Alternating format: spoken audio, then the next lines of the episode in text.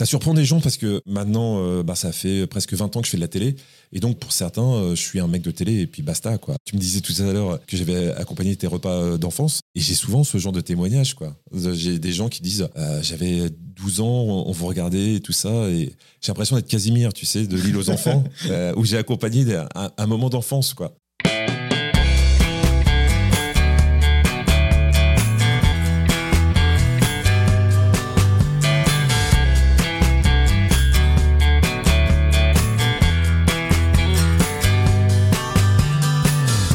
Bonjour à tous, vous écoutez Cadavrexki, le podcast qui décompose un parcours inspirant. Pour ce nouvel épisode, je reçois un humoriste et homme de télévision. Chroniqueur pour les émissions de Laurent Ruquier puis Cyril Hanouna, il revient à son premier amour, la scène. En tournée dans toute la France, il présente son cinquième seul en scène brute, un spectacle où il flirte constamment avec les limites, mais sans jamais les dépasser. Je reçois aujourd'hui Jean-Luc Lemoine. Salut Jean-Luc. Salut. Comment ça va? Bah, Plutôt bien. On est bien, on est en fin de matinée, euh, on est réveillé et puis je suis en bonne compagnie donc tout va bien. Bah en tout cas, merci de participer à ce podcast Cadavre Exquis. Est-ce que tu connaissais le terme euh? Oui, oui, bien sûr, euh, les surréalistes et cette construction, on y a tous joué à un moment ou à un autre. Alors, à tout parcours, il y a un début, et j'ai appelé ce podcast Cadavre Exquis parce qu'on a une image uniforme d'une personnalité. voilà, elle est connue pour quelque chose, et pourtant son parcours est fait d'éléments disparates. Et du coup, je vais revenir euh, sur plusieurs moments de, ta vie. Et vu que tu as fait beaucoup de choses et souvent au même moment, euh, excuse-moi par avance pour la chronologie et le rubricage que j'ai fait, mais normalement, je devrais être pas trop mal.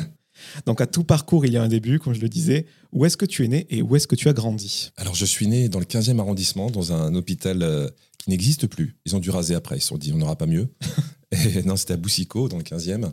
Et puis après, j'ai grandi dans l'Essonne dans une petite ville euh, pas très active, euh, une ville pavillonnaire, une ville un peu dortoir, qui s'appelle Morangis. Et ils faisaient quoi tes parents quand tu vivais sous leur toit à l'époque? Alors, euh, bah, mon père était motard. Il était motard à, la préfecture de police de Paris. Il faisait tout ce qui était escorte de chef d'État. Et puis ma mère travaillait à l'usine, dans une usine de, luminaires. Et tu avais quel caractère quand tu étais plus jeune? C'est difficile, mais de ce que me dit ma mère, en comparaison avec ma sœur, j'étais j'étais visiblement un un enfant assez facile à vivre, assez introverti, mais euh, plutôt gentil. Je pense que j'étais pas le plus chiant vraiment. Des enfants, j'étais assez discret, mais souriant. Parce qu'on a toujours cette image de l'humoriste exubérant euh, dans la vie euh, perso, surtout quand il est jeune. Et tous les gens que j'ai reçus, que ce soit Paul Taylor, Pascal Legitimus, même Marc-Antoine Lebray qui travaille avec moi, ouais. très timide. J'aime bien cette façon de, contraster. Ah, bah, ouais, je pense que j'étais un enfant timide avec une volonté d'être accepté. Euh, et ça, c'est quelque chose, je pense, qui, tient de ma mère. Ma mère est d'origine asiatique, puisqu'elle est euh, eurasienne. Il y a toujours eu cette volonté vraiment euh, d'être accepté par tout le monde. Faire profil bas, ça, ça, ça tient beaucoup de la culture asiatique. Je reçois beaucoup de personnalités du monde de la culture dans ce podcast. Je voulais savoir quel avait été ton premier choc culturel quand tu étais jeune, que ce soit un film, une série, une pièce de théâtre? Oh, moi, je suis né dans les années 60, début des années 70 je bouffais énormément de télé. Hein. J'adorais euh, au théâtre ce soir, les shows des Carpentiers. Je regardais tout ça avec euh, des, yeux euh, émerveillés. Je me rappelle aussi un peu plus tard de, des films qu'on me permettait de voir parce qu'à l'époque il y avait beaucoup moins d'offres et surtout les parents, j'ai l'impression, serraient un peu plus la vis. C'est-à-dire que tu regardais la télé uniquement quand le lendemain tu n'avais pas école. Donc des souvenirs un peu plus tard de la dernière séance avec Eddie Mitchell après, au cinéma, mon, ma première grosse claque, je crois que c'était Star Wars. J'étais un, fou de Star Wars. J'étais voir le, premier film en salle, euh, le deuxième, j'étais le voir deux ou trois fois. C'était quelque chose d'énorme pour moi. Et puis j'aimais beaucoup tout ce qui était comédie. J'aurais beaucoup aimé voir ce genre de film à l'époque quand c'était pas démocratisé. Maintenant, on sait qu'on va en prendre plein la gueule, que ça va être beau. Là, il y avait le côté unique à l'époque. Complètement. Et puis, il y avait un côté bricolo qui était euh, charmant. Tu disais, bah, tu sais, c'est comme euh, les attractions du début du XXe euh, siècle où les gens étaient vraiment et fondamentalement impressionnés. C'est-à-dire que tu es là et tu dis comment ils ont fait?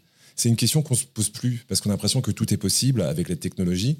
Alors qu'à l'époque, tu te dis, mais comment ils ont fait pour faire toute ces, cette grosse planète qui va exploser avec tous ces, ces vaisseaux? C'était très bluffant et c'est je trouve qu'ils ont réussi enfin, euh, mais, bien des années plus tard avec The Mandalorian, où ils ont retrouvé un petit peu cette essence-là. Il paraît que tu as eu envie d'être humoriste lors du spectacle du lycée de Longjumeau, en voyant que l'on pouvait faire rire sans être forcément connu. Ouais, ouais, ouais. Pour moi, j'ai toujours été euh, très, très euh, passionné par l'humour. C'était, enfin, c'était vraiment ma, passion depuis mon plus jeune âge. Je lisais peu, mais j'achetais tous les, livres de Desproges, ou même ce que j'arrivais à lire, c'était des pièces. Je lisais du Molière comme ça, juste pour le plaisir. Et je me disais, bon, c'est réservé à, des gens connus. Tu sais, le, petit garçon qui sait pas exactement dans quel sens ça se fait. Si les gens sont connus parce qu'ils sont nés connus ou c'est leur travail qui leur a permis d'être connus. Et puis un jour, je vais à la fête du lycée, je suis en première à l'époque, et je vois un mec, je me rappelle en plus de son nom, il s'appelait Jean-Michel Dajon, et le mec, il renverse une salle de 900 places. 900 places, c'était au théâtre de Longjumeau, au théâtre Adolphe Adam. Je me dis, mais, euh, mais donc, euh, on peut essayer. Et je me suis dit, écoute, l'année prochaine, pourquoi j'ai pas tenté plus tôt Je vais essayer. J'étais en terminale euh, C, mathématiques, et donc tous les week-ends, j'avais un, binôme avec qui on faisait des devoirs de maths. C'était assez laborieux. Et puis un jour, on s'est dit, tiens, on va essayer. On va essayer de faire ça.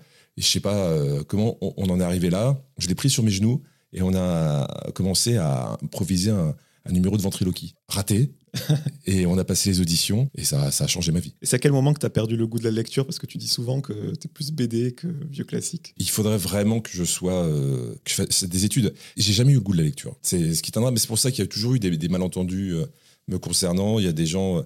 Euh, quand je commençais le café-théâtre, j'étais avec des gens et on, me présentait comme l'intellectuel du café-théâtre. Je me considère pas comme ça, j'aurais pas cette prétention-là. J'ai un problème de concentration énorme qui doit tenir à. Je pense que ça s'explique d'un point de vue médical. Ce qui fait que quand je lis une page, à la fin de la page, je ne sais plus ce que j'ai lu. Je n'arrive pas à me concentrer, mon, mon esprit vagabonde et, donc c'est un. J'ai pas ce plaisir-là. Voilà. Donc ça a été toujours été. je dis ça, euh, mais comme un regret, parce que je me dis que j'aurais, je suis passé à côté de plein plein de choses et que j'aurais certainement plus de vocabulaire si j'avais eu plus lu. Et après cette révélation euh, sur cette scène, tu as cultivé donc euh, l'humour, tu as eu en groupe, je crois, les cauchemars. Ouais, non, le premier c'était les Flip Flip Collargol. le nom improbable. J'ai eu la chance du débutant, honnêtement, c'est-à-dire que je monte sur scène, euh, si tu rates ton premier spectacle, je pense que tu remontes plus jamais sur scène. Voilà.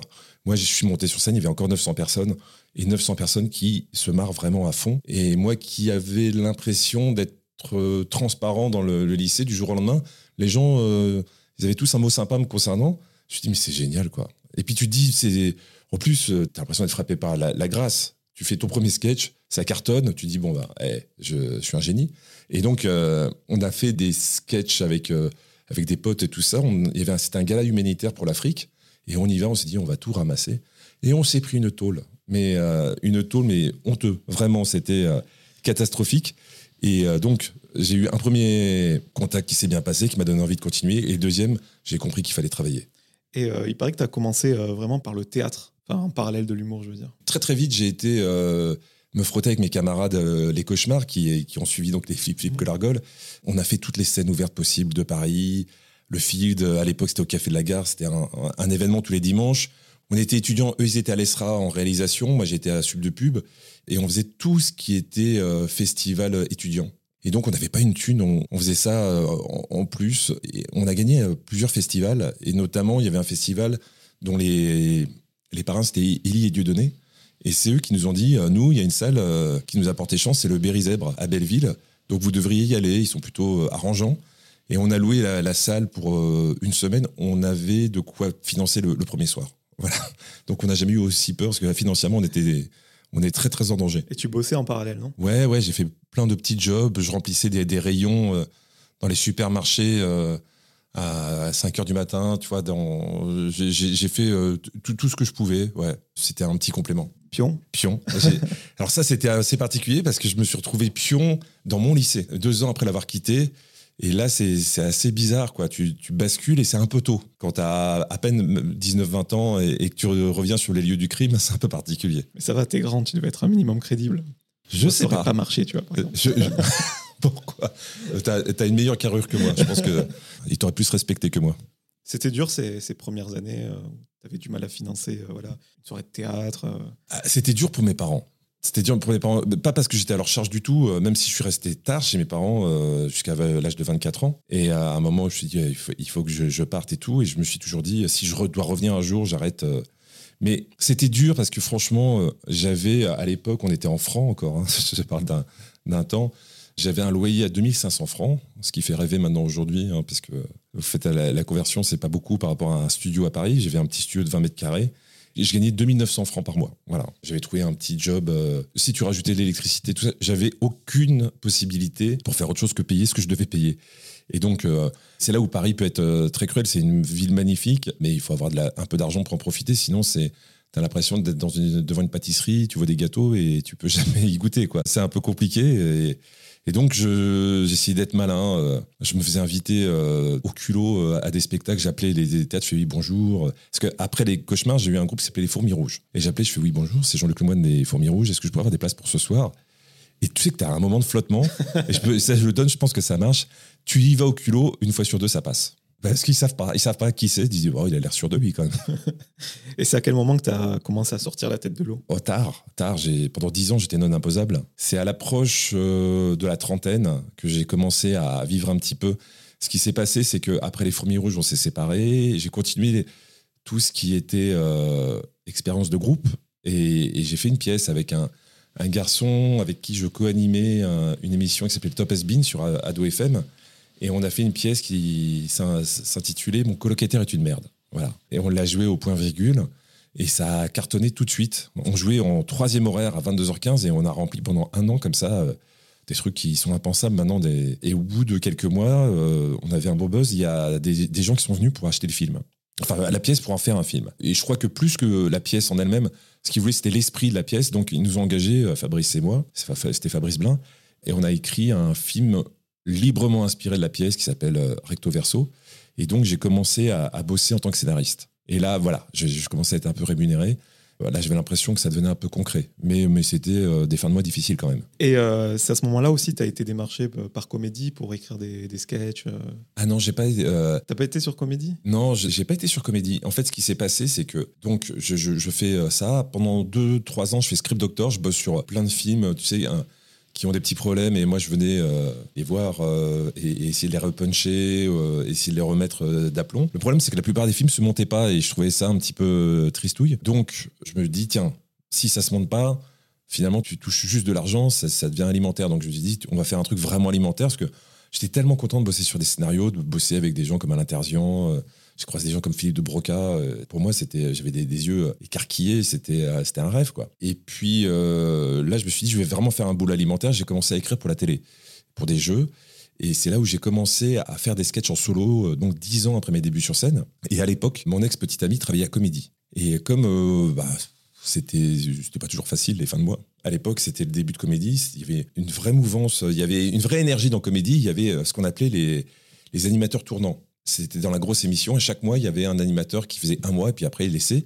Et à chaque fin de mois, eh ben, il y avait euh, un- une espèce de petit cocktail. Donc moi, je venais, puisque j'avais ma copine, je bouffais à l'œil et puis je croisais des gens. Donc j'étais content. Mais j'ai jamais travaillé vraiment que pour comédie, même si c'est là où j'ai euh, rencontré pour la première fois euh, Cyril Hanouna. Donc à ce que tu me dis, ton premier spectacle, c'était pas avant tes 30 ans, quoi. Solo, oui. Je me rappelle très bien, j'ai commencé en juin 99 pour, euh, en solo. Mais j'avais commencé dix ans plus tôt. Et euh, je crois que tu as eu le culot d'aller démarcher Chantal Lobby Ouais. pour euh, mettre en scène donc, ce, ce premier spectacle. Jean-Luc Lemoyne est inquiétant, c'est ça? C'est ça. Alors, le- le tout premier, parce que selon les, les sources, on dit que j'ai fait, c'est mon sixième spectacle actuellement. En fait, c'est le cinquième, parce que le premier, j'avais fait une affiche euh, dessinée à la main et j'avais appelé le spectacle Prolongation. Voilà. Euh, pour faire croire que ça marchait. Puis après, c'est le spectacle qui est devenu Jean-Luc Lemoyne est inquiétant. Et j'avais commencé à bosser un peu tout seul. Je jouais au blanc manteau. Et c'est à peu près à cette époque-là où j'ai commencé à travailler avec Laurent Ruquier et être produit par euh, Juste pour rire. Moi, Chantal Lobby, c'était euh, une de mes idoles. Quoi. J'étais. pff, Je me suis- dit. euh, et elle avait mis en scène une, pièce d'un ami à moi qui s'appelait. euh, L'ami s'appelle Philippe Soyer, la pièce s'appelait Love Circus. Et je l'ai croisé comme ça au blanc manteau. Et au culot, j'ai été lui demander. euh, je me suis dit, au moins, je lui aurais parlé une fois. quoi. Et à ma grande surprise, elle a dit oui. Elle a dit oui. Et puis là, on est parti sur une aventure absolument géniale où j'ai passé plein de temps avec elle, où elle venait tous les soirs à la main d'or. Et on, on bossait sur le spectacle. Et puis le soir, on refaisait le monde dans les bars d'à côté, en, en mangeant du saucisson, en buvant du vin. C'est un, cadeau, quoi. Vraiment. C'est un peu l'histoire de ta vie, enfin de ton début de carrière, en tout cas, d'y aller au culot. Ouais, ouais. Il bah, faut provoquer sa chance, quoi. Bah, le, le problème, c'est que moi, je suis arrivé, hein, je t'ai dit, euh, mon père motard, ma mère euh, ouvrière, euh, je connaissais personne. Mon carnet d'adresse, c'était le néant total. Donc, il a fallu tout construire avec ce, ce problème de légitimité où tu te dis toujours, tu as été éduqué en disant fais profil bas, t'imposes pas et tout ça. Donc, c'est- c'est- j'ai toujours été tiraillé entre les deux. Et donc, ça, ça a mis du temps. Et oui, oui, au bout d'un moment, sans le culot, je ne pouvais pas. Ton premier spectacle, dis-moi si je me trompe, il était assez euh, caustique, euh, voire cinglant. Enfin, c'était de l'humour noir, quoi, à travers plusieurs euh, personnages. T'avais pas peur de te fermer des portes en allant dans un truc de niche finalement? Alors, franchement, je me suis pas posé la question à l'époque. C'est-à-dire que j'avais l'impression qu'on m'attendait pas. Donc, euh, c'est vrai en soi. Mais ouais, c'est ça. et c'est d'ailleurs ce qui fait le, la force de, la plupart des humoristes. Le, premier spectacle, c'est le plus confortable. Parce que il est dur, parce que des fois, tu as l'impression d'être dans le désert et que personne te remarque. Euh, tu vois, c'est alien, hein, c'est dans, l'espace, personne ne t'entendra crier. Et puis en même temps, c'est très confortable parce que tu peux bosser pendant 5-6 ans si tu tiens le choc financier et moral. Et ce qui fait que le jour où les gens te découvrent, ils ont l'impression de découvrir quelque chose de très abouti du jour au lendemain. Alors que pas du tout, il y a énormément de travail derrière. Donc, euh, ouais, ouais, le, premier spectacle, je l'ai fait le plus honnête possible. Moi, j'ai toujours aimé l'humour noir. C'était un spectacle euh, que de sketch, euh, c'est-à-dire des, des, personnages incarnés à quatrième mur. Et donc, c'était une succession de portraits. C'était sans concession. Et je pense que les gens ont aimé le spectacle. J'ai vu, ça a commencé très doucement. Je me rappelle, j'avais joué au Bourville et j'avais deux personnes dans la salle. deux personnes. Et, et, ça a monté jusqu'à finir au Bataclan pendant une semaine complète. Si je t'ai posé cette question, c'est que quand on crée quelque chose, tu vois, moi, ce podcast, ou quand tu crées un premier spectacle, tu as envie forcément de rassembler le maximum de personnes et parfois tu cherches un peu le consensus. Au final, c'est peut-être une mauvaise idée parce que tu n'es pas à fond dans le projet quoi, quand c'est pas vraiment euh, ton identité. Quoi. Alors, ça, je t'ai dit, moi, j'ai fait des études de pub et je me rappellerai toujours. Ça m'a servi, à mon prof de marketing direct qui m'avait dit une chose qui m'a servi pour toute ma vie c'est le compromis, c'est toujours la plus mauvaise solution il vaut mieux se planter euh, très fort ou euh, éventuellement rencontrer quelqu'un, mais quand d'un seul coup tu veux plaire à tout le monde, tu plais à personne finalement. C'est-à-dire que c'est un truc tiède. Parce que même si tu réussis à avoir l'approbation de certains, euh, bah, c'est pas ça qui va les marquer. Donc il vaut mieux aller dans une direction de la manière la plus honnête. Et puis après, c'est tu sais, moi, ça fait 30 ans que je fais ce métier maintenant. Euh, je, ne sais toujours pas ce qui fait marcher ou pas. Donc, euh, c'est toujours une rencontre. Il faut que ce soit au bon moment parce que moi, j'ai vu plein de gens dans, ma carrière qui étaient mais doués comme t'as pas idée, qui n'ont jamais rencontré le public. Inversement, d'autres moins doués qui ont rencontré le public assez facilement. Et puis, des fois, des humoristes qui proposaient ce qu'un autre avait proposé deux ans auparavant, c'était pas le moment. Et puis deux ans plus tard, c'était un, carton absolu. Et ça se vérifie beaucoup en musique, ça d'ailleurs. Bah ouais. Ce spectacle, il avait bien marché. Ah, il est, ouais, ouais. Il, est, il, a monté crescendo, mais euh, je l'ai joué longtemps, quoi. J'ai joué quatre ans. J'ai joué quatre ans. Euh, j'ai commencé dans, je dis, dans des, toutes petites salles, après les Blancs Manteaux, après je suis parti à la Mador. J'ai fait euh, la Mador, j'étais resté cinq mois. 6-7 mois à la Comédie Comartin, puis tourné partout en France. Et je te dis, on a fini par une semaine complète au Bataclan, c'est-à-dire Ouais, mais non, c'était un, bonheur. Et c'est Laurent Ruquier qui t'a remarqué, c'est ça? Alors Laurent, il m'a, il m'avait euh, remarqué un peu avant. C'est-à-dire que à l'époque, euh, moi, à chaque fois que, tu sais, quand tu commences une carrière, tu te dis toujours, je vais essayer d'entrer par la porte principale, quoi. Et pour être très honnête, j'ai toujours réussi ce dont j'attendais rien, et j'ai plutôt raté euh, les trucs les, les, plus classiques. Donc, je pensais qu'on allait me remarquer parce que j'avais un truc intéressant à proposer. Et c'est quand j'ai, j'ai bossé, j'ai, quitté l'écriture de scénarios de films qui étaient plutôt une place enviable pour écrire pour des jeux télé. Et en fait, c'était en réunion et le programmateur euh, Jacques Sanchez, je pense que je, le faisais rire en réunion de travail.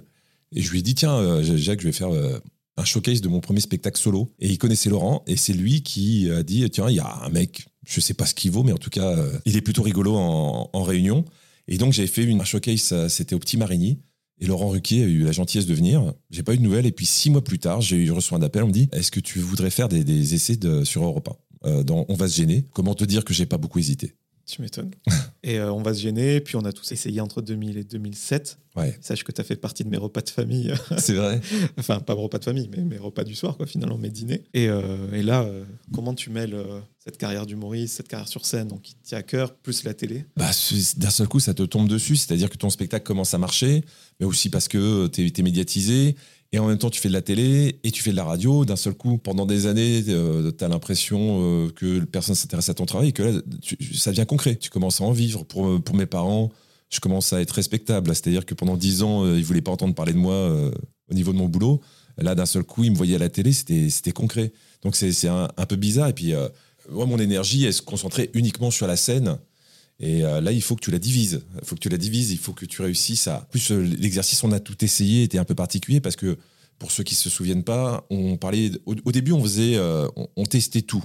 On faisait des caméras cachées, puis très très vite, c'est devenu autre chose, c'est-à-dire que y avait trois ou quatre sujets euh, sociétaux, plus euh, un invité à la fin, et puis les chroniqueurs donnaient leur avis sur le sujet. Donc moi, je devais donner mon avis sur tout. En général, comme j'étais le moins connu de la table, on me donnait la parole en dernier, donc je, bossais vraiment pour essayer de trouver un, avis un peu décalé parce que c'est pas que je voulais pas donner mon avis, je me disais juste si on donne la parole en 6, les 5 avant auront dit ce que tu voulais dire. Donc il faut que tu apportes du décalage et ça a été une école absolument géniale. Mais en même temps, euh, les gens euh, commencent à avoir une perception de toi un peu particulière parce que ils savent pas si tu es chroniqueur télé ou homme de scène. Voilà. Et à un moment, j'ai voulu changer. Et euh, c'est après que tu as fini cette collaboration avec euh, On a tout essayé, que tu as fait ton deuxième spectacle. Non, c'était pendant. C'était pendant. Ah, chevauchait. euh, ouais, ça s'est chevauché euh, à peu près à ce moment-là. Entre temps, entre le premier et le deuxième, j'ai tenté une pièce de théâtre aussi. J'ai écrit une pièce qui s'appelait Le sens du ludique. Tenté. Ouais, non, je dis tenter parce que c'est. Honnêtement, c'est une de mes plus belles expériences scéniques, mais ça n'a pas rencontré le succès que j'espérais. Tout ça parce que aussi, je crois que je suis très, très, très, très mauvais sur les titres. Et j'ai voulu faire le malin, j'avais appelé Le sens du ludique, une comédie pornographique et familiale. Le mot pornographique a tétanisé le public, je crois, et il pensait que c'était un truc très vulgaire et tout, alors que c'était un boulevard moderne. Et euh, j'ai rencontré des gens formidables avec qui je suis encore ami, vraiment, c'est c'est ma famille. Et puis après cet intermède, j'ai je suis reparti au spectacle. Peut-être que ma prod à l'époque euh, aurait voulu que j'enchaîne puisque le premier avait très très bien marché, mais euh, finalement j'ai eu ce, petit in- intermède euh, entre les deux. Comment tu choisis ce que tu vas faire dans un deuxième spectacle? Parce que tu as forcément envie de reproduire la formule qui a marché pour le premier ou partir sur, de l'inédit. Euh, Qu'est-ce qui fait pencher la balance finalement? Bah, c'est exactement ce que je te disais. C'est- C'est en ça que c'est confortable de faire euh, un premier spectacle, c'est euh, que t'as pas de pression. Au deuxième spectacle, si ton premier a bien marché, il y a quand même un peu d'attente. Il un peu d'attente. Tu sais que les gens viendront assez vite te voir, donc ils vont juger quelque chose qui potentiellement ne sera pas complètement abouti parce que euh, le one man show c'est c'est un travail d'humilité. C'est un travail de petites mains. Tu précises ton, ton truc au, au fur et à mesure. C'était un ami avec qui je travaillais, Christophe Guibé, qui me disait que c'est le fils d'Henri Guibé. euh, son père lui avait dit qu'un un spectacle était bien au bout de 100 représentations. Et je lui dis, oh, c'est exagéré. et finalement, je suis, je suis pas loin d'être euh, d'accord avec ça parce que c'est vraiment, euh, avant d'arriver à, à tout régler, c'est compliqué. Et puis, tu te dis aussi, le premier spectacle, tu l'as dit, était super noir. J'allais dans ce qu'il y avait de plus noir dans la nature humaine. Je me suis dit, est-ce que les gens ont envie que je reproduise le spectacle ou est-ce qu'ils vont se dire, ça va être paresseux si, euh, si ça devient un procédé? Et je me suis posé la question différemment. Je me suis dit, voilà, j'ai écrit le premier spectacle, il était certainement noir parce que c'était, ça correspondait à ma vision de la, vie. Euh, ça faisait dix ans que je travaillais, j'avais du mal à en vivre et, et tout, euh, et donc c'était un exultoire. Là, ma vie était un peu différente. Je me suis dit, je vais faire un spectacle honnête, avec toujours beaucoup de mauvais esprits, mais qui res- ressemble plus à ce que je suis aujourd'hui. Donc il y a eu une évolution qui, sans doute, était plus soft que le premier, mais c'était pas calculé pour essayer de ratisser plus large. Et ça s'est vérifié après à chaque fois. J'ai toujours fait des spectacles sans me poser la question qu'est-ce que les gens attendent de moi? Je me suis dit qu'est-ce que je suis au moment où je le fais? Voilà. Jusqu'à arriver au spectacle que je joue actuellement où j'ai tout fait péter. Et je voulais te parler euh, toujours de sur France 2 quand tu faisais L'habit ne fait pas le moine et le bureau des plaintes, où là tu n'étais plus euh, sixième à passer, tu étais vraiment l'animateur Ouais. principal. Là, tu as découvert un peu ce que c'est que tout prendre en pleine face quoi, quand tu es la figure de proue d'une émission. Ah ouais, ouais. Mais entre-temps, eu, euh, j'avais eu la chance de faire la création de On n'est pas couché pendant deux ans. Et c'est là où j'ai compris quelque chose que j'avais euh, plus ou moins compris en regardant euh, Florence Foresti. Florence Foresti, elle était, elle faisait des rubriques dans On a tout essayé. Elle en faisait deux par semaine de trois minutes. Elle faisait des entrées-sorties et euh, elle remplissait ses salles parce qu'elle était super brillante hein, de toute façon euh, On a tout essayé. Et je me suis dit, moi, je suis plus présent, mais j'ai l'impression que les gens savent pas trop ce que je fais. Et donc à un moment, je dis à Laurent, je crois que je voudrais arrêter On a tout essayé, j'aimerais bien reprendre mon métier d'humoriste. Et là, il me dit, écoute, je lance une émission, propose quelque chose. Et c'est là où j'ai fait pendant deux ans une rubrique qui s'appelait Le Médiateur. Et je passais à 1h du matin tous les samedis, donc beaucoup moins exposé pendant 10 minutes. Et ben je, crois que je n'ai jamais eu autant de gens dans ma salle grâce à une émission de télé qu'à ce moment-là, parce que les gens savaient exactement euh, quel était mon métier. Quand on me demande un conseil, je déteste donner des conseils parce que chacun doit faire son expérience. Mais euh, quand vous passez à la télé, ce qui est important, c'est que ce soit efficace et cohérent avec ce que vous faites. Suite au médiateur, c'est grâce au médiateur en fait qu'on me propose de faire des émissions euh, solo. Et là, ouais, comme tu dis, tu passes en première ligne. Et ça a été génial parce que j'ai pu aller au bout de projets, mais, mais, c'est vrai que j'ai pris cher, quoi. Et j'étais pas prêt. Je, crois euh, à la violence du machin, c'est-à-dire que tu es en première ligne et c'est là où tu t'aperçois que tu es très exposé, euh, enfin, ou plutôt tu es surtout très protégé quand tu es chroniqueur. C'est-à-dire que, évidemment, c'était avant les réseaux sociaux, il y a toujours des, critiques qui remontent, hein, parce que euh, les réseaux sociaux, ça a juste exacerbé tout ça, mais les lettres des téléspectateurs et tout ça. c'était Pierre Belmar qui, plus tard, m'a dit, à l'époque du début de la télé, il y avait des, des gens qui étaient virés juste sur une lettre de téléspectateur. Voilà. Parce que ça avait un tel impact et on avait tellement peur de déplaire aux, téléspectateurs que d'un seul coup, quelqu'un écrivait oui, c'est honteux, euh, euh, je l'aime pas du tout, en plus il n'y a pas de cravate, euh, bah tu pouvais sauter quoi. Et donc euh, le pouvoir du, public a toujours été là, on fait ça pour euh, les spectateurs. Et là c'était autre chose que là déjà tu te prends des critiques de tout le monde, hein, des téléspectateurs, des journalistes, mais mais tu t'aperçois aussi que tu viens en première ligne et donc tu commences à, à t'inviter à une table de, de gens euh, qui sont rompus à l'exercice et il y a un gâteau, il y a un gâteau, il y a des parts, et puis je dis, bon, ah, pourquoi on réduirait la, la part de gâteau? Il y, a- il y a plein de pressions en coulisses aussi que, auxquelles je ne m'attendais pas. C'est beaucoup, c'est aussi un, un peu de politique. Ouais, En tout cas, j'imagine que ça t'a quand même forgé quelque part cette, cette mauvaise expérience. ouais c'était compliqué. C'est-à-dire que l'habit ne fait pas le moine. Ça a été euh, sans, sans doute euh, l'émission la plus insouciante et la plus heureuse que j'ai faite parce que on n'était que dans la création. J'avais une équipe de comédiens absolument géniale. Et j'étais avec mon pote de toujours, Sébastien Sor, avec qui j'ai commencé au lycée et qui écrit encore avec moi aujourd'hui. Et on était complètement insouciants. On avait enregistré toutes les émissions en juin. C'était des émissions qui remplaçaient On n'est pas couché pendant l'été. C'était une récréation, on a essayé de, de mettre tout ce qu'on avait sur la table et tout. Et on s'est dit, tiens, ça va être reçu comme ça.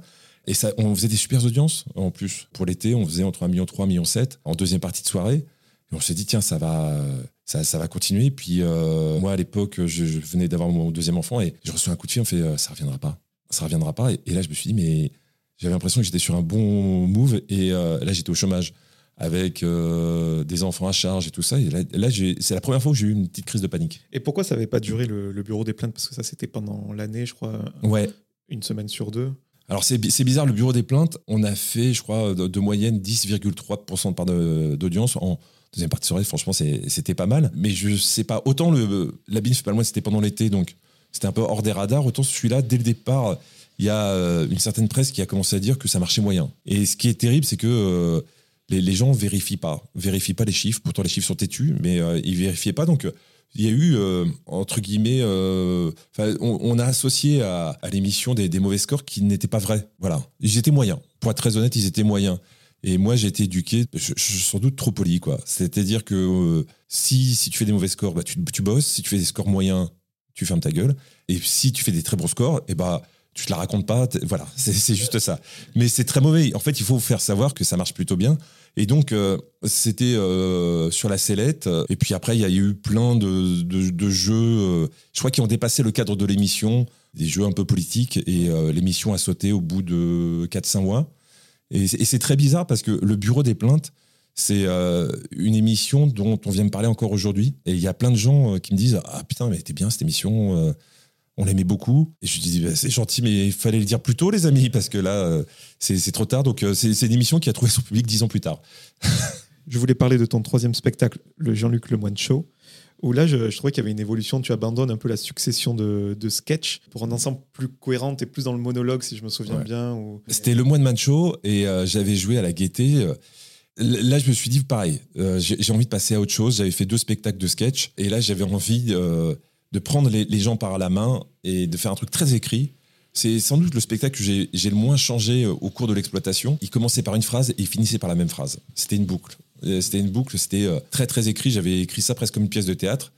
Et, j'en étais très très content. Et pour être honnête, je pense que c'est mon spectacle qui a le moins marché de, de tous. Alors que j'en étais vraiment au niveau de l'écriture, je trouvais qu'il était abouti. Le seul problème que j'ai eu, c'est que j'ai lancé ce spectacle en même temps que le bureau des plaintes et que, euh, bah, au bout d'un moment, euh, au niveau médiatique, il y a quelque chose qui prend le pas. Donc euh, là, j'étais devenu pour des, des gens animateurs télé et puis on parlait que du bureau des plaintes et le spectacle est parti, euh, sorti un peu en catimini. Et euh, j'avais remarqué que sur l'affiche de ce spectacle, tu avais abandonné le vert, qui est un peu la couleur fil rouge euh, Ouais. des affiches de tes spectacles. Et je voulais juste savoir pourquoi. C'est pour satisfaire ma, ma curiosité. Alors, ben, pour être très honnête, je pense que c'était une erreur. Une erreur. Même si sur le dernier, mais euh, ça, on en reparlera plus tard. Mais ouais, c'est, t'as tout à fait raison. Le, vert est, une couleur maudite euh, dans le monde du spectacle. Et moi, j'ai, plein de superstitions, de tocs, de tout ce que tu veux. Mais par contre, le vert, je suis très, très serein par rapport à ça. Et je me suis dit, tiens, on va jouer avec le vert justement, puisque personne ne l'utilise. Et celui-là, je sais pas, j'avais l'impression de vouloir montrer une nouvelle étape, sortir du vert, casser un petit peu comme je sortais des sketchs et je passais à un truc plus proche du monologue. Et donc, je me suis aventuré euh, là-dessus. Et, et finalement, euh, je me suis dit, bon, le prochain remettra beaucoup, beaucoup de verre. Moi, je vais forcément te parler de, de la parenthèse de Touche pas à mon poste. Tu resté 6-7 ans, je crois. Au début, quand Cyril lance ça, c'est en deuxième partie de soirée sur France 4. Je crois que c'est une semaine sur deux même. Ouais. Là, clairement, tu vas par amitié pour Cyril. Ouais, ouais, ouais. il- Bon, c'était rémunéré quand même.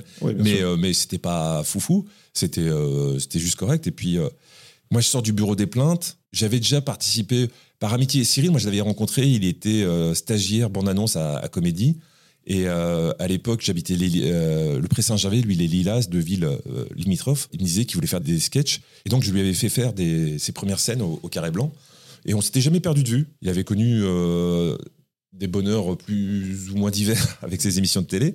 Facile et à chanter. facile à chanter, tout ça. Et, et déjà, après la Bine fait pas le moine, il m'avait demandé Ah, tu voudrais pas venir dans La porte ouverte à toutes les fenêtres sur France 4 J'y avais été comme ça pour m'amuser, et ça n'avait pas duré longtemps. Et euh, à la sortie du bureau des plaintes, je lui avais envoyé aussi un message à la toute première de Touche pas mon poste en disant que c'était bien, même si il avait l'éclairage euh, d'une télé euh, amateur. Mais, euh, c'était sympa. Et, euh, la deuxième saison, il me dit euh, Mais tu voudrais pas venir euh? Et moi, je sorti du bureau des plaintes. Et je me dis, bon, alors, où on en est? Là, j'étais animateur principal sur, euh, euh, sur France 2. Et là, on propose d'être chroniqueur sur France 4 une semaine sur deux. Et puis, je demande à des gens, et puis il y a des gens qui disent, ah, tu peux pas faire ça, tu te rends compte, c'est, c'est une déchéance. euh. Et comme s'il y avait, tu sais, euh, une monarchie euh, télévisuelle. Il y a des choses que tu peux pas faire. Et, je me suis posé la question, et je me suis dit, mais qu'est-ce qui m'empêcherait de faire ça À part l'orgueil? Et je, pense que l'orgueil est le, plus mauvais des, conseillers. Donc je dis, qu'est-ce que je risque? Je, vais aller me marrer avec un pote. Voilà. Donc j'y suis allé, mais, mais vraiment juste pour le fun.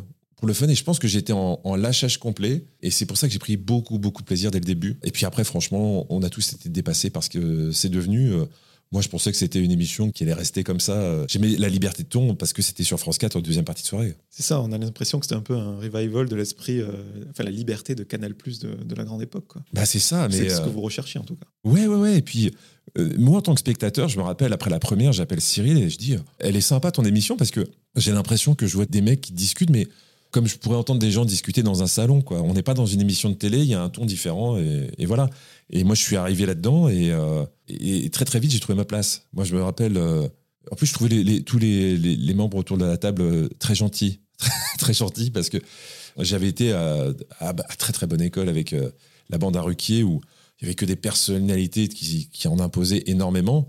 Et je me rappelle, euh, j'en ai reparlé, il s'en souvient pas, mais Thierry Moreau, quand je suis arrivé, et il m'a dit Bon, bah, j'espère que tu vas pouvoir t'intégrer. Genre, euh, c'est pas facile d'être avec nous. Et, et moi, avec l'école Ruquier, tout ça, je me dis Mais vous êtes, vous vous rendez pas compte à quel point, c'est pas vous êtes inoffensif, mais vous êtes très, très, très, très cool. Bon, tu l'as dit, l'émission euh, vous a dépassé. Je ne vais pas parler de ça, tout le monde euh, le sait. Je voulais juste revenir sur ta séquence des questions euh, en 4 tiers, parce que là, quelque part, tu as pris une dimension supplémentaire. parce que C'était la rubrique star de l'émission. Oh, il y avait. Non, le, écoute, moi, j'ai toujours dit à. Et c'est pas de la fausse modestie. Moi, je disais à. J'avais un petit peu d'expérience en télé et j'ai dit à Cyril un jour, je fais, mais tu, je sais pas si tu te rends compte, mais c'est très rare d'avoir des rubriques qui marchent autant parce que là, tu as, Camille Combal, tu as Chameroy et tu as les 4 tiers. D'avoir trois rubriques qui fonctionnent autant, je t'assure, c'est, ça arrive pas tout le temps, quoi. Et je, pense vraiment, c'est pour ça que. Merci beaucoup, mais j'ai pas l'impression d'être la rubrique star. C'était un truc qui marchait très, très bien. Moi, je trouvais parce que c'était un peu. euh, tu révélais les coulisses, c'était un peu événementialisé. C'était, je crois, tous les mercredis. Enfin, une fois par Euh, semaine. au début, c'était toutes les deux semaines, et puis après, je me suis battu beaucoup. Je me suis battu beaucoup pour euh, justement euh, rester à ce rythme-là pour tenir la qualité. C'est un peu un revival du, du bureau des plaintes, cette, séquence finalement. En fait, tout est une évolution. Ça a commencé par le médiateur dans n'est pas couché. Le médiateur, c'était l'idée, c'était de faire un best-of éditorialisé avec que les, les images diffusées. Voilà.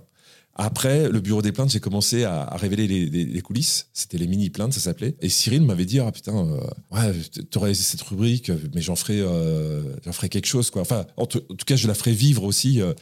et quand je suis arrivé, euh, je, faisais, faisais rien quand j'étais sur France 4, mais c'est quand on est arrivé sur D8 à l'époque. Et il m'a dit, qu'est-ce que tu as à proposer? Puis, je suis parti sur les 4 tiers. Et oui, c'était une évolution. J'ai l'impression d'avoir creusé un sillon et ça a été long parce que euh, maintenant, c'est- devenu presque banal parce que euh, les gens s'y sont habitués, mais à l'époque, il fallait convaincre euh, tout le monde. Et moi, je me suis pris euh, des réflexions euh, assez désagréables parce que les gens disaient, mais en gros, euh, tu fais rentrer les gens dans, la cuisine, euh, tu, tu peux pas, c'est sacrilège, euh, c'est pas dans l'éthique euh, des émissions de télé. Puis maintenant, tout le monde y va gaiement. hein. Pour avoir revu l'émission récemment, là, ce que toi tu révélais, ça paraît tellement rien à côté. Maintenant, tous les jours, ils balancent des, des trucs de fou, quoi. Bah, c'est ça. Photo à l'appui. euh. Alors après, moi, euh, j'ai- beaucoup filtré. hein. Je, je euh, montrais toujours des, des trucs, mais j'ai jamais essayé de régler des, des comptes ou, ou de mettre mal à l'aise les gens. Je voulais vraiment toujours les, les piquer. et puis que ce soit surtout drôle. Mais ça m'est arrivé aussi de trapper plein d'extraits parce que je me suis dit, euh, sorti du contexte, ça va mal être perçu, et puis surtout, ça va faire juste du buzz négatif. C'était pas ça l'idée. On le sait, un des succès de Touche pas mon poste, c'était de, feuilletonner avec. euh, Enfin, Cyril feuilletonnait avec ses chroniqueurs, il faisait de vous des personnages. Et j'ai l'impression que toi, te concernant, que ce soit euh, les invités ou le public, on savait pas si tu étais dans un rôle, si tu étais humoriste. Enfin, on trouvait pas trop ta place. Je voulais savoir si tu avais souffert, toi, de ça. C'est particulier parce que euh, moi, il y a plein de gens qui m'ont dit. Alors, c'est marrant parce que pendant un moment, j'avais l'impression que j'étais le chroniqueur préféré des gens qui n'aimaient pas l'émission. Mais alors, ça, peut euh, faire plaisir. Et puis en même temps, tu dis, bah, ça veut dire que je suis peut-être pas à la bonne place parce que si, les gens n'aiment pas ça, donc les gens pensaient me faire plaisir en disant ça. Et évidemment que c'est plutôt flatteur. Mais en même temps, moi, j'ai jamais été à TPMP en, en me bouchant le nez. Quoi. Quand je suis dans quelque chose, j'y vais à fond. Et puis le jour où je veux plus, je pars. J'ai passé des super moments, moi, à TPMP. Je me suis vraiment marré comme. Je pensais pas qu'on pouvait se marrer à, la, télé. Mais euh, j'ai essayé d'être honnête. Voilà. Je me suis dit, euh, j'ai un peu d'expérience et tout. euh, ce qui est compliqué avec la télévision, et moi j'ai eu ça au début de On a tout essayé, parce que faut savoir qu'au début de On a tout essayé, j'étais un plus un, parce que l'émission était aussi une bimensuelle. Elle passait en quotidienne, et j'étais entre guillemets le remplaçant de Franck Dubosc à l'époque. Et j'étais produit par la même production que, que Franck Dubosc. Et euh, ma production disait ouais Franck il a un personnage de dragueur faussement euh, assuré un peu loose. Et toi le problème c'est que les gens arrivent pas à savoir quel est ton personnage quoi.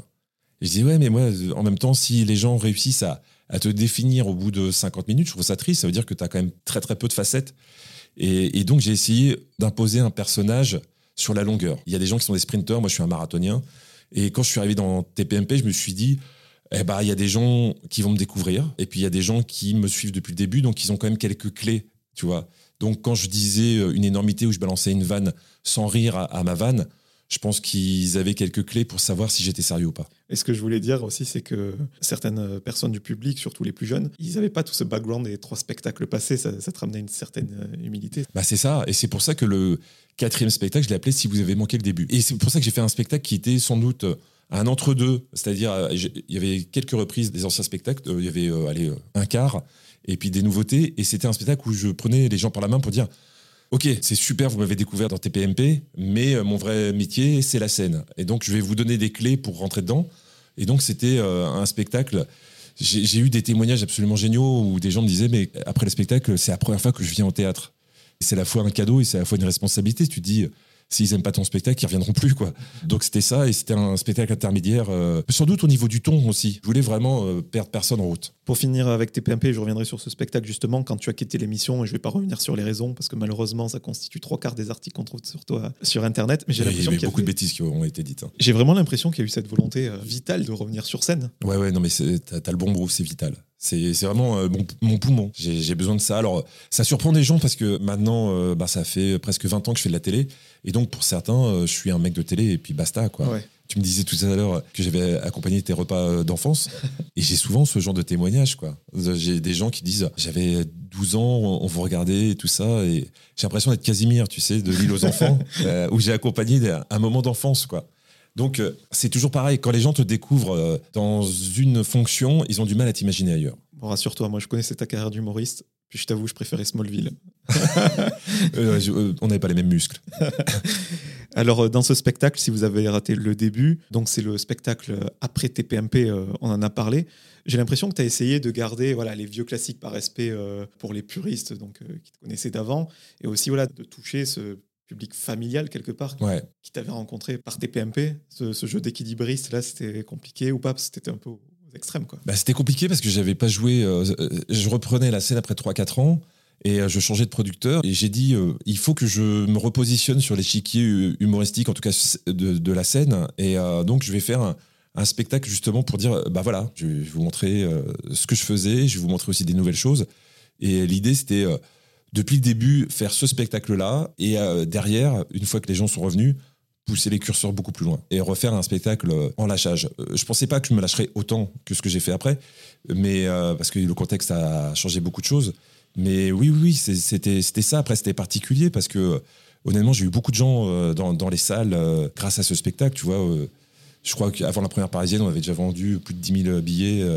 c'était top, quoi, vraiment. Et en même temps, il y a plein de gens qui venaient pas voir euh, Jean-Luc Lemoine, euh, l'humoriste, c'était Jean-Luc Lemoine, le mec de la télé. Donc euh, c'était assez bizarre parce qu'il fallait repréciser à chaque fois d'où tu venais. C'est ton spectacle le plus populaire ju- jusqu'ici au sens noble du terme. Oui, oui, oui, oui, tout à fait. Tu as raison de dire au sens noble du terme parce que pour moi, c'est pas, c'est pas sale de faire du populaire, bien au contraire. Et dans ce spectacle, tu parlais euh, de la connerie par le prisme du glissement qualitatif de ce qu'on nous propose dans la, dans la société. Ouais. Ça, t'as dû te régaler de, faire ce spectacle. Ah bah c'était un spectacle sans... Enfin, une inspiration sans fin, quoi. C'est quelque chose qui me, me travaille encore beaucoup, hein, parce que malheureusement, j'ai l'impression qu'on glisse de plus en plus. C'est pour ça que j'aime des, des films comme Idiocratie ou des... euh, je trouve que c'est des, Malheureusement, euh, c'est toujours dangereux quand d'un seul coup, tu fais une grosse farce et que ça devient prophétique. Euh, et tu dis, oh là là, mais où, où ça va s'arrêter? Et je pense qu'il y a des choses à, à faire. J'ai j'ai très envie aujourd'hui même de réécrire des pièces euh, ou des films là-dessus. Il y a- il y a encore beaucoup de choses à dire. En tout cas, pour euh, les gens qui se posent la question, euh, tu peux parler de toi dans tes spectacles, mais que si euh, les autres personnes se reconnaissent. quoi. Exactement. Ouais. Euh, je suis pas du tout dans l'ego trip. Je pars sou- souvent d'une expérience qui m'est perso ou de gens que je connais, et puis après, je la, la transforme pour que ça devienne universel. Parce que euh, ma, ma vie, mon œuvre, euh, je pense que les gens s'en foutent. Ce qu'ils veulent, c'est que euh, dans les, les spectacles, les, gens aiment qu'on leur parle d'eux, et c'est normal. Il faut un truc, faut trouver un truc qui nous réunit tous. De- donc non, non, j'ai peut-être qu'un jour, hein, euh, sur ma fin de carrière, euh, j'aurai un ego euh, pour euh, raconter mon parcours. Pour l'instant, non, non. Je... Et même au contraire, j'ai plutôt tendance à me censurer. Je me dis, ah non, mais là, ça ne va concerner que moi, je vire. Et aussi, tu le fais pas sur le spectacle brut, mais quand tu prenais un peu à partie des gens, tu, tu rigolais avec la personne et pas de la personne. Non, même s'il y a eu des malentendus, hein, sur le Ouais. deuxième spectacle, je faisais un truc que je trouvais très drôle, mais qui m'a voulu, euh, valu euh, plein de, de problèmes. C'est que je faisais un. Dès le deuxième sketch, euh, je faisais un entretien d'embauche du public pour voir s'ils étaient à la hauteur de mon spectacle. et, et j'ai- alors, j'ai toujours eu une passion, c'est de descendre dans la salle. C'est marrant parce que.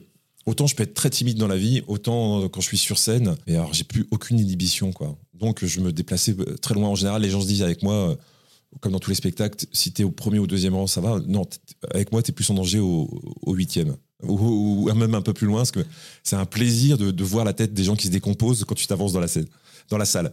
Et à un moment, je, prenais quelqu'un dans la salle, je la faisais monter sur scène, et puis à un moment, euh, je la laissais toute seule sur scène. Toute seule sur scène. Et il y avait des gens qui se projetaient et qui se disaient Oh putain, j'aimerais pas être à sa place, quoi. Et il y avait une émission qui s'appelait, euh, je sais pas si ça existe encore, Ça balance à Paris euh, sur Paris Première, où euh, en gros, tu avais quelqu'un qui il parlait de, de l'actualité culturelle et tu savais pas si l'invité était en coulisses ou pas. Donc il disait tout ce qu'il pensait du spectacle ou euh, du film. Il pouvait le descendre et puis après, éventuellement, tu avais la personne conseil qui arrivait sur le plateau. Et moi, malheureusement, une fois, je l'ai fait et tu avais un mec qui m'avait détruit en disant que c'était honteux, que c'était scandaleux, que je maltraitais mon public. Il y a eu souvent des malentendus. hein. Sur le premier spectacle qui était très noir, j'ai des gens qui sont sortis euh, de la salle pendant le spectacle et euh, ma prod sortait euh, et disait mais pourquoi qu'est-ce qu'il y a? Il y a eu un malaise des gens qui disaient très premier degré c'est à cause de gens comme lui qui a la guerre et Wow. c'était beaucoup de responsabilité même si je te cache pas que j'étais flatté En tout cas, euh, ce nouveau spectacle, donc Brut, c'est le cinquième solo. Je suis venu te voir donc vendredi dans le magnifique écran de la Nouvelle Ève. Je voulais savoir si c'est toi qui choisissais les salles. euh, Enfin, j'imagine qu'il y a une question de disponibilité aussi, mais euh, Ouais, ouais, ouais, non, non, euh, ça c'est une réflexion qu'on a eue euh, avec euh, mon producteur. Pour être très honnête et très transparent, on devait aller à l'européen. Sauf que entre temps, il y a des gens qui ont préféré lancer un virus juste pour me nuire, parce que je sais que c'est un complot, mais juste pour m'empêcher de jouer. Et donc, on a reporté à l'européen une fois, deux fois. Et puis là, sur la- le troisième report, il y avait plus de place, que tout le monde reportait. Et donc, il a fallu trouver une autre salle. On a cherché. Il y a eu cette possibilité à la nouvelle élève. Et bon, on n'a pas hésité longtemps. hein, parce que, comme tu dis, que c'est un écran, mais absolument dingue. hein. Vraiment, j'invite tout le monde à, pas spécialement pour mon spectacle, mais il faut y aller. C'est c'est un, un lieu complètement rare. c'est le spectacle que tu as le plus travaillé de ta vie, comme, comme tu le dis sur scène. Bah, par la force des choses. Et en fait, c'est, euh, j'exagère un peu. C'est, je pense que je l'ai autant travaillé que mon premier. Le premier, je te disais, on, on a le temps de le bosser, on, on a le temps de travailler. Là, le spectacle, les toutes premières, c'était en novembre 2019. Et puis après, en mars, tout s'est arrêté.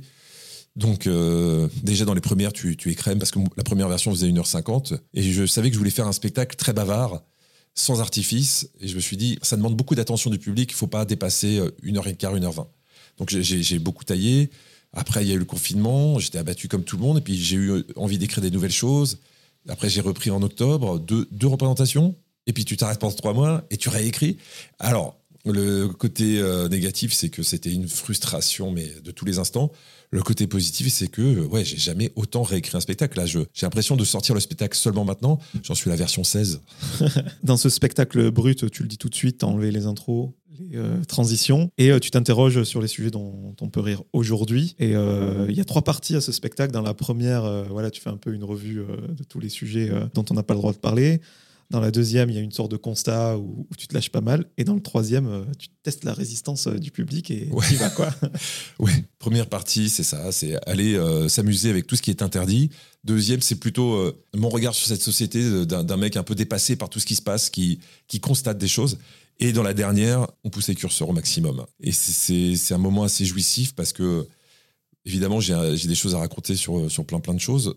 Mais avant de raconter ce que j'ai à dire sur les sujets, je pose des questions. Et les réactions dans le public euh, sont, sont géniales. Il y a des moments à la fois de, stupéfaction, euh, parfois de consternation, parce qu'ils disent Mais non, il va pas aller sur ce sujet, c'est pas possible. Je, je, peux pas spoiler trop, mais mais il y a des questions, notamment une question que je pose euh, sur les enfants. Je peux pas en dire plus. La première fois que je l'ai eu, mais j'ai eu des, dans le public des, des comme ça, quoi. Je précise que Jean-Luc parle de tous les termes en isme. voilà, exactement aussi. Féminisme, terrorisme, véganisme, tout, tout, ce qui peut éventuellement tendre. Sur la forme, j'ai remarqué le micro à la main, stand-upper. Avant, tu avais le, petit micro euh, je sais pas comment ça se dit. Ouais, ouais, c'est ça, le micro casque. Et, bah ouais, ça pour moi, c'est une révolution qui n'est une révolution que pour moi parce que plein de gens le font c'est parti. Euh, j'ai commencé le spectacle euh, au casque. Au casque, et ça, ça a fait partie aussi du, chemin que j'ai voulu faire. Euh, sur les précédents spectacles, j'avais toujours des, structures assez lourdes, du décor, des écrans. Et donc, je suis là, je me suis dit, allez, on va aller vraiment que sur le matériau, sur le texte. Et puis, le casque aussi, c'était chiant à, régler en permanence. Et tu places pas ta voix pareil, si sur le casque et sur le, micro. Et comme j'avais sur ce spectacle très envie qu'on m'écoute, je me suis dit, mais ça se tente, quoi. J'ai posé des questions à des gens autour de moi qui me l'ont déconseillé parce qu'ils pensaient que je faisais ça pour faire jeune. Alors que c'est vraiment la, façon, quand on voit le spectacle, on, s'aperçoit que c'est ma dernière des préoccupations de faire jeune parce que euh, je suis pas tendre avec moi et, j'y vais franchement. Mais non, ce qui était super déstabilisant, c'est que je me suis, honnêtement, euh, ça, peut paraître débile, hein, mais euh, la première fois que j'ai pris un micro, j'avais l'impression d'être une poule avec un couteau, quoi. Parce que quand pendant presque 30 ans, tu, fais tes spectacles au casque ou au micro-cravate, Là, d'un seul coup, on t'enlève une main. On t'enlève une main, donc pour que ce soit naturel et qu'on n'ait pas l'impression que, que c'est toi qui, qui fais une audition pour la première fois à, The Voice et que tu es chanteur amateur, c'est très compliqué. Mais euh, je, trouve que ça correspondait bien. Et puis en plus, je me suis dit, tiens, si je veux. Euh, j'ai voulu écrire un spectacle où que je puisse jouer dans un, un troquet, comme dans une grande salle. Le plus simple, c'est d'être euh, au micro. Mais pour donner une image, c'est comme si un chanteur, pendant toute sa carrière, avait fait tous ses concerts au piano et puis, euh, sur un coup de tête, il dit ah, maintenant, je vais tout faire à la guitare. Ça a été quand même un peu de boulot. En tout cas, visuellement, moi, je trouve que ça rend super bien. Ah, bah merci. Vraiment. Et euh, on l'a dit, tu pousses les curseurs ultra loin et on est dans une époque où tout peut vite déborder, du moins quand on prend un extrait sorti de son contexte. Votre chance, finalement, les humoristes, quand on va voir sur scène, c'est qu'il y a tout le développement qui va avec. Ouais, c'est ça. Alors, ça, c'était une partie que j'avais gardée aussi jusqu'à récemment, puis je l'ai enlevée parce que j'ai l'impression j'essaie toujours de raconter des choses, mais que je, ne veux pas être donneur de leçons, donc euh, j'ai des virées, mais c'est exactement ce que tu décris, c'est-à-dire que dans une salle de spectacle, c'est le dernier endroit où tu peux développer une idée, j'ai l'impression. C'est-à-dire que tu amorces un truc hautement inflammatoire, et puis après tu développes. Et tu, tu dis pourquoi euh, tu as dit les choses. Après, que les gens soient d'accord ou pas, hein, parce que l'idée, c'est pas simplement s'amuser avec la ligne et puis euh, dire non, non, mais je voulais pas y aller. Non, non, moi j'y vais franchement, mais j'explique pourquoi je dis les choses. Après, les gens ne sont pas spécialement d'accord avec moi, mais au moins, ils ont entendu mon raisonnement dans notre société aujourd'hui, tu prends une petite phrase, tu la sors du contexte, et puis tout le monde juge cette petite phrase, et d'un seul coup, on se retrouve avec des procès en place publique. Donc dans le spectacle, il y a plein de, phrases qui peuvent être sorties du contexte et dérangeantes, mais après, il faudrait beaucoup de malhonnêteté intellectuelle. Mais euh, franchement, je suis pas à l'abri, hein. on est dans une époque un peu bizarre. Et tu l'as dit, tu es prêt à assurer le service après-vente. Bah, tu es obligé aujourd'hui. C'est ça la vraie différence.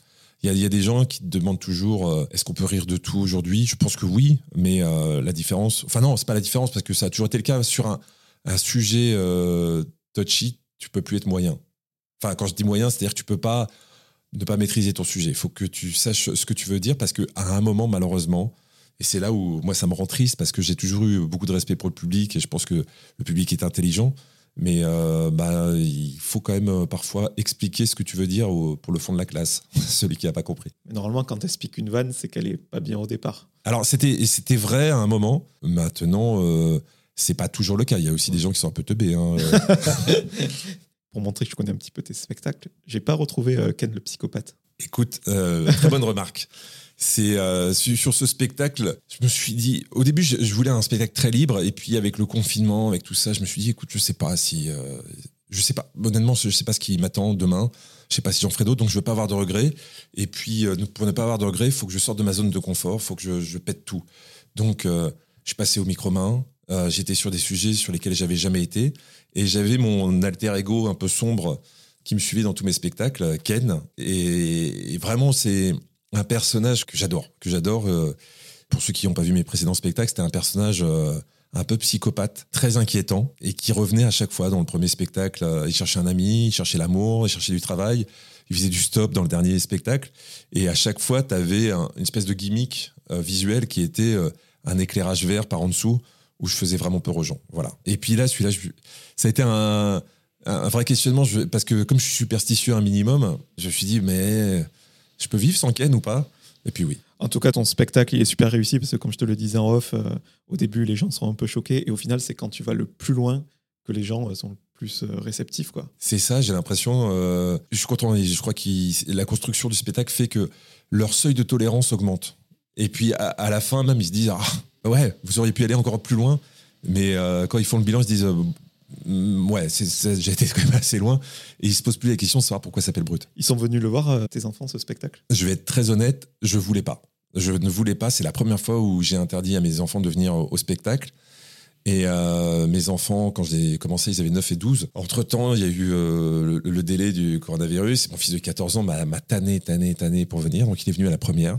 Et la petite sœur euh, était très, très, très volontaire. Et là, j'étais, honnêtement, j'avais une petite suée parce que, vu ce que je raconte dans le spectacle, euh, c'est un peu compliqué. C'est un peu compliqué. Et j'en ai parlé avec sa mère et je dis, euh, qu'est-ce qu'on fait euh Et elle est venue. Elle est venue. On a une chance énorme. C'est c'est qu'elle a posé aucune question. Donc, je, je vais être très honnête. Si vous venez au spectacle avec des enfants, je ne peux rien vous garantir. Vous risquez d'avoir des, des conversations difficiles sur le retour. Ce que tu racontes et ce que tu mimes. C'est ça, exactement. Donc là, tu es à la Nouvelle Ève à Paris. Et puis, il y a une tournée euh, début 2022. Ouais, ouais, ouais. euh, bah, c'est- plus euh, beaucoup de dates reportées. Je pense que le, le gros de la tournée aussi viendra en septembre, mais j'ai j'ai quand même pas mal de dates à partir de, à partir de janvier. Je vais aller en Belgique, Nantes, Saint-Etienne, Lyon, Marseille. Je vais, me- je vais me balader un peu. Ouais. Et euh, ça fait longtemps que j'ai pas regardé ton compte Twitter, donc là je te, je te pose la question. On parlait euh, des vannes sorties de leur contexte. Je me souviens qu'avant, tu en faisais un petit peu. Ouais. Tu as tout stoppé là, à ce niveau-là ou... Ouais, j'avoue que euh, Twitter, euh, je dis une chose dans le spectacle et je le pense vraiment, c'est c'est une des phrases du spectacle, c'est euh, avoir une conversation sereine et apaisée sur Twitter, c'est comme espérer avoir des sentiments dans un gangbang. Euh, C'est-à-dire, il y a, y a- y a beaucoup trop de monde et ça dégénère trop, trop vite. C'est même avec la meilleure des volontés. Et c'est con parce que moi, quand je suis arrivé sur Twitter, c'était il y a 10 ans maintenant, en 2011, je suis arrivé sur Twitter avec, euh, avec TPMP parce que je, honnêtement, je connaissais pas le réseau. Et c'était génial. Moi, je, je mettais n'importe quoi, tout ce qui me passait par la tête. euh, c'était une espèce de journal, pas de journal intime, c'était juste euh, un cahier de vannes. Un cahier de vannes, et puis je mettais, et puis euh, il y avait des bons retours. Le problème, c'est que si tu mets une vanne aujourd'hui, tu as, plein euh, d'analystes de Twitter qui se manifestent. Alors, j'ai pas de problème, hein, parce que quand tu es humoriste, tu acceptes que les gens aiment pas ce que tu fais. Par contre, quand tu essayes de le sortir du contexte pour allumer un incendie, de façon assez malhonnête, là, là ça peut me mettre en rage. Donc, j'ai un peu délaissé Twitter, je poste toujours, mais je poste des choses très, très neutres maintenant. Je reviens un petit peu en arrière, il y a quelques années, euh, je crois que c'était juste avant ton départ touché à mon poste ou juste après, je, je ne sais plus. Tu avais animé l'émission Guess My Age. Ouais. Elle était superbe cette émission. Et pourtant, je crois que tu n'étais pas forcément très fan des, des jeux télé. Ah, je déteste les jeux télé. Le seul que j'aimais plutôt bien, c'était le maillon faible parce qu'il y avait un peu de comédie. L'animateur, enfin, euh, parce que c'était d'abord en, en Angleterre, puis après c'était Laurence Boccolini. Euh, je trouvais que c'était intéressant parce qu'il y avait de la vanne, il y avait des, trucs, euh, on sortait un peu du cadre. Maintenant, euh, je sais pas pourquoi, euh, C8 à un moment on dit on, veut lancer un jeu, c'est Guess My Age. Puis moi je me suis dit oh là là, attention. les jeux, je suis pas fan, je suis pas client. Et puis en plus, je me suis dit qu'est-ce que ça va avoir comme répercussion sur sur mon image euh, d'humoriste Est-ce que ça, je suis pas en train de, creuser ma tombe euh, en faisant ça? Et puis euh, j'ai refusé, j'ai refusé. Puis ils sont revenus à la charge et puis ils m'ont dit mais joue au moins, joue au moins le truc. Et puis je me suis laissé avoir tout de suite quoi. Je me suis laissé avoir tout de suite. Le, jeu était cool. En plus, c'était un concept français, donc il n'y avait pas de, de, format à respecter. Il y avait tout à créer. Je bossais en plus avec des, producteurs dont c'était la première fois aussi pour eux sur un jeu, avec le, concepteur du jeu aussi. Donc c'était plein de belles rencontres. Et je me suis marré, mais, dix fois plus. Et c'est là où je me suis dit, bon, bah voilà, faut arrêter avec les a priori. Alors je sais pas si au final, ça a fait du tort à, mon image euh, d'humoriste, mais en tout cas, moi j'ai pris énormément de plaisir. Et s'il fallait le refaire, je le referais sans aucun problème. En fait, ça fait du tort juste parce qu'on est en France et il y a d'autres pays où. Ah, bah oui, oui euh, aux États-Unis, euh, le nombre d'humoristes qui animent des jeux, mais euh, ça, ils se posent même pas la question. En France, c'est plus compliqué. Tu avais fait d'autres émissions en tant qu'animateur. Je me souviens qu'il y avait eu des, des primes exceptionnels. Tu as fait autre chose jusqu'à. Ouais, j'ai fait. bah, j'ai présenté, avant de partir, j'ai présenté les, les primes du vendredi sur TPMP. TPMP refait la semaine. J'avais fait j'avais eu aussi euh, des spéciales 4 tiers en, prime, j'avais fait des émissions euh, sur Sci-Fi, euh, j'avais fait deux, émissions avec la grosse équipe. Une, c'était les, les, piégés de Sci-Fi, c'était une émission de caméra cachée un petit peu sur le fantastique et, la science-fiction. J'avais fait une spéciale Georges Bush sur France 4, j'avais...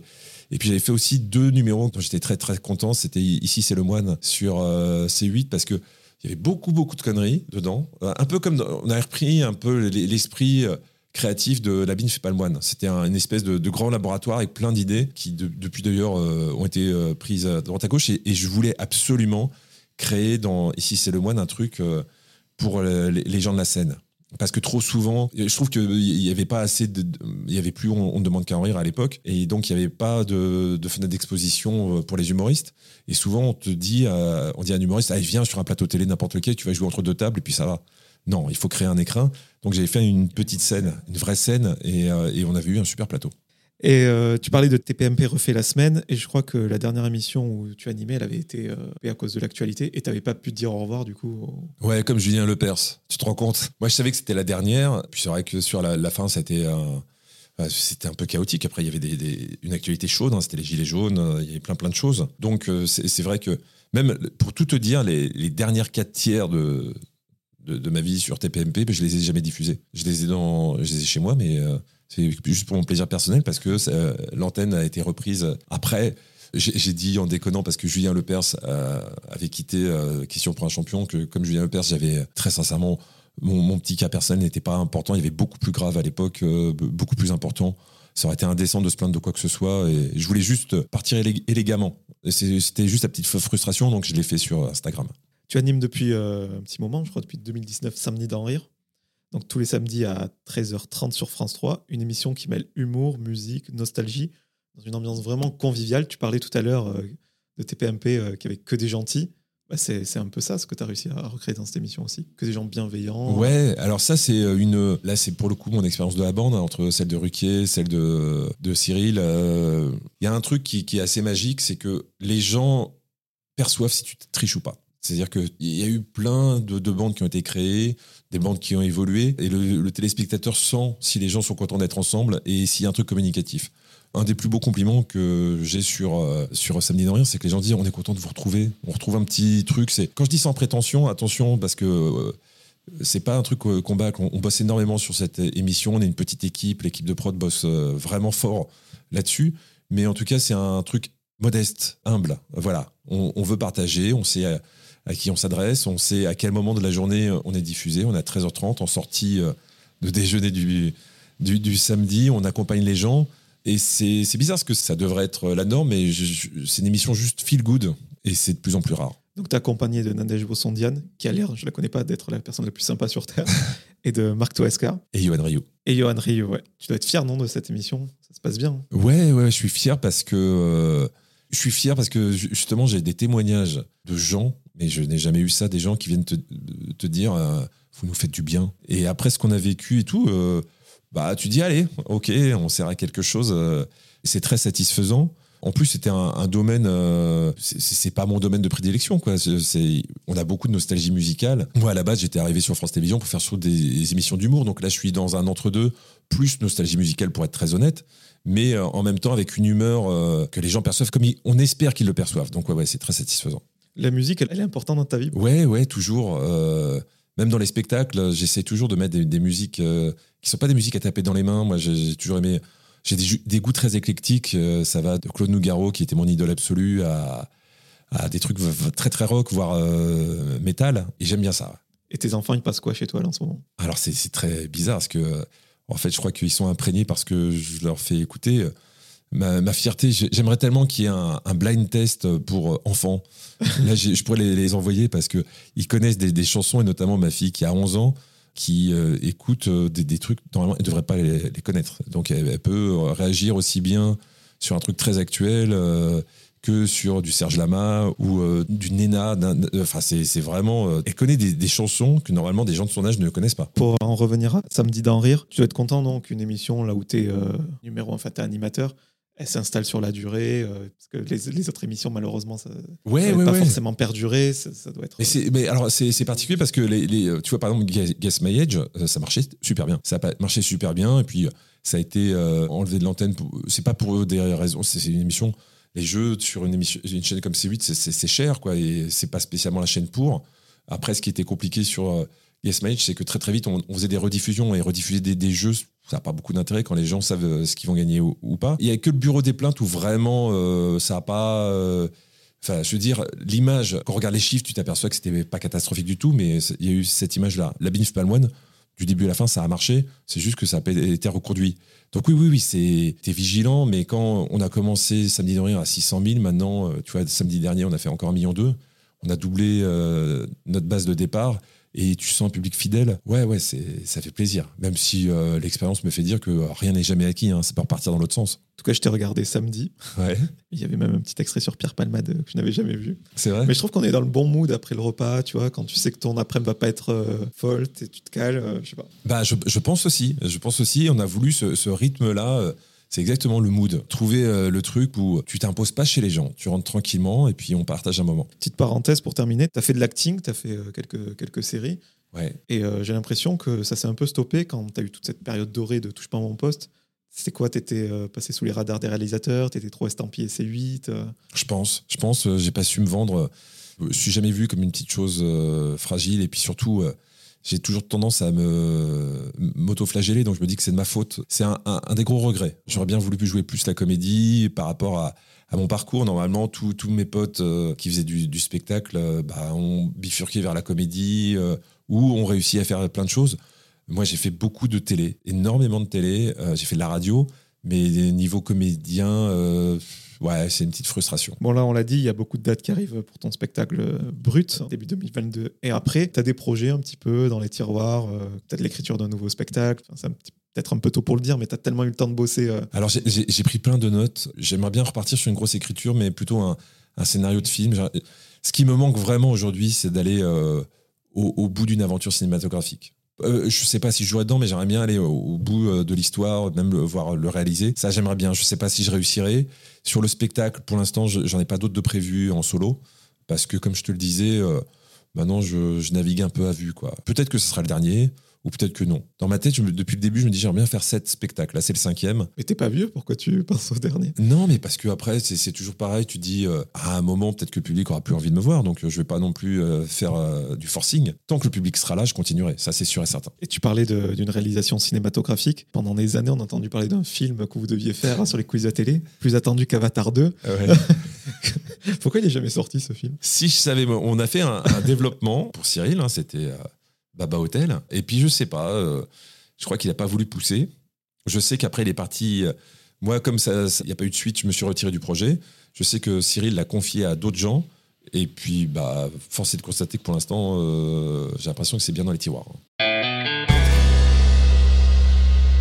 Bon, pour terminer cet entretien, quelques petites questions en rafale pour mieux te connaître. As-tu une routine matinale incontournable? Ouais, mais vous allez me prendre pour un mec bizarre. C'est ouais, incontournable. C'est je, je prends un café avec euh, des chocos fraîches. C'est des, des trucs Kinder euh, très enfantins normalement. Mais ça, c'est-à-dire que mes enfants ont compris, ils n'ont pas intérêt à y toucher. Tant par les musiques, euh, ton artiste du moment, que ce soit un vieux classique ou quelque chose de récent, qu'est-ce que tu écoutes J'écoute un, un peu de tout. là, allez, je vais dire un, un- un coup de cœur pour Kokomo, un, groupe nantais qui fait du rock comme j'aime. Tu vois, on est proche du, du Led Zepp. euh, c'est vraiment bien. ah, J'irai écouter. Pour rester sur euh, la, la culture, je crois que tu es un amateur de BD, De comics surtout. de comics, ouais. pardon. C'est lequel ton préf? Au niveau de la coolitude, le surfeur d'argent. Après, sur les- la série, ma série préférée quand j'étais gamin, mais c'est compliqué parce que tout a été euh, bouleversé avec les films Marvel. Ce que je veux dire, c'est vraiment par rapport à la BD que je lisais dans les années 70-80, c'était les X-Men. Avec un dessinateur, mais vraiment qui me rendait fou, c'était John Byrne. As-tu euh, une peur irrationnelle? J'ai un gros problème avec le vide. Le vide, euh, c'est-à-dire que euh, j'ai- c'est pas que j'ai le vertige, c'est que je suis attiré par le vide. Voilà. Donc quand je suis en hauteur, j'ai envie de, sauter. Ouais, Genre au balcon. Ah ouais, mais là, là on est au septième, je, je me mettrai jamais au balcon. C'est-à-dire que si tu as une vitre et que je peux pas sauter, je peux regarder sans aucun problème. Donc c'est pas les gens qui ont le vertige, vraiment, ils peuvent même pas. Moi, c'est juste que j'ai un- une pulsion qui me pousse à sauter. Puisqu'on parlait télé, euh, l'émission que tu trouves euh, la plus réussie et que tu regardes peut-être avec tes enfants euh, régulièrement En ce moment, moi, alors ça peut paraître, c'est mon côté très po- popu. J'ai- toujours, je suis très client de The Voice. Voilà, je trouve que c'est- du bon divertissement, à la fois popu et, et qualitatif. Parce qu'en en plus, il y a un truc as- assez vertueux, c'est-à-dire qu'on n'est pas dans le foutage de gueule. Évidemment, je suis comme tout le monde dans les concours de chanteurs, ça m'a fait marrer les casseroles. Et puis au bout d'un moment, quand dans des émissions, euh, tu sens que certains sont juste là pour qu'on se foute de leur gueule, ça, ça me dérange. Qu'est-ce que tu me conseillerais d'inviter pour euh, voilà, dérouler son parcours et, et- et le découvrir? Oh, il y en a plein. Bah, Chantal Lobby, si tu peux la voir. C'est hallucinant de, de ses débuts euh, sur France 3, euh, enfin FR3 à l'époque, euh, quand elle était speakerine, ses débuts avec, avec Bruno Carrette. et puis, elle a un chemin de vie, c'est c'est quelqu'un qui, moi, me fascine. Deux dernières questions. À qui aimerais-tu dire pardon? Je sais pas. Je, ne sais pas. C'est-à-dire que c'est- toujours difficile parce que, honnêtement, dans ma carrière, j'ai toujours essayé vraiment de me comporter le mieux possible. Voilà. J'ai essayé toujours de, me comporter vraiment euh, comme j'aurais aimé qu'on se comporte avec moi. Après, tu t'aperçois que même si tu fais pas gaffe, il y a toujours quelqu'un qui s'est senti offensé par quelque chose. Donc euh, voilà, j'ai pas un nom en particulier, mais si quelqu'un pense que euh, je me suis pas comporté de manière adéquate, honnêtement, c'était pas volontaire parce que j'ai toujours eu ce souci-là qui tient à mon éducation. Et pour terminer, on a déroulé tout ton parcours. On a vu que tu as fait l'équilibriste entre plusieurs domaines, que ta passion euh, et ta vie, c'était la scène.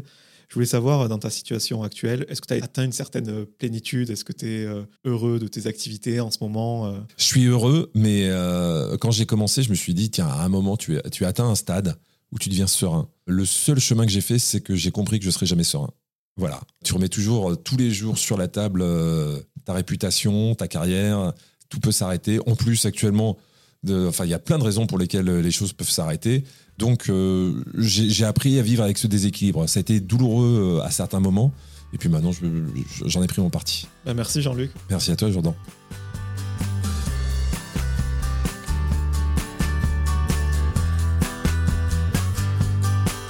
Merci à toutes et à tous d'avoir écouté cet épisode avec Jean-Luc Lemoine. Si vous voulez soutenir le projet, vous pouvez mettre 5 étoiles sur Apple Podcast et Spotify et vous abonner à Cadavre Exquis sur toutes les plateformes de streaming. Je vous donne rendez-vous très bientôt en compagnie d'un nouvel invité.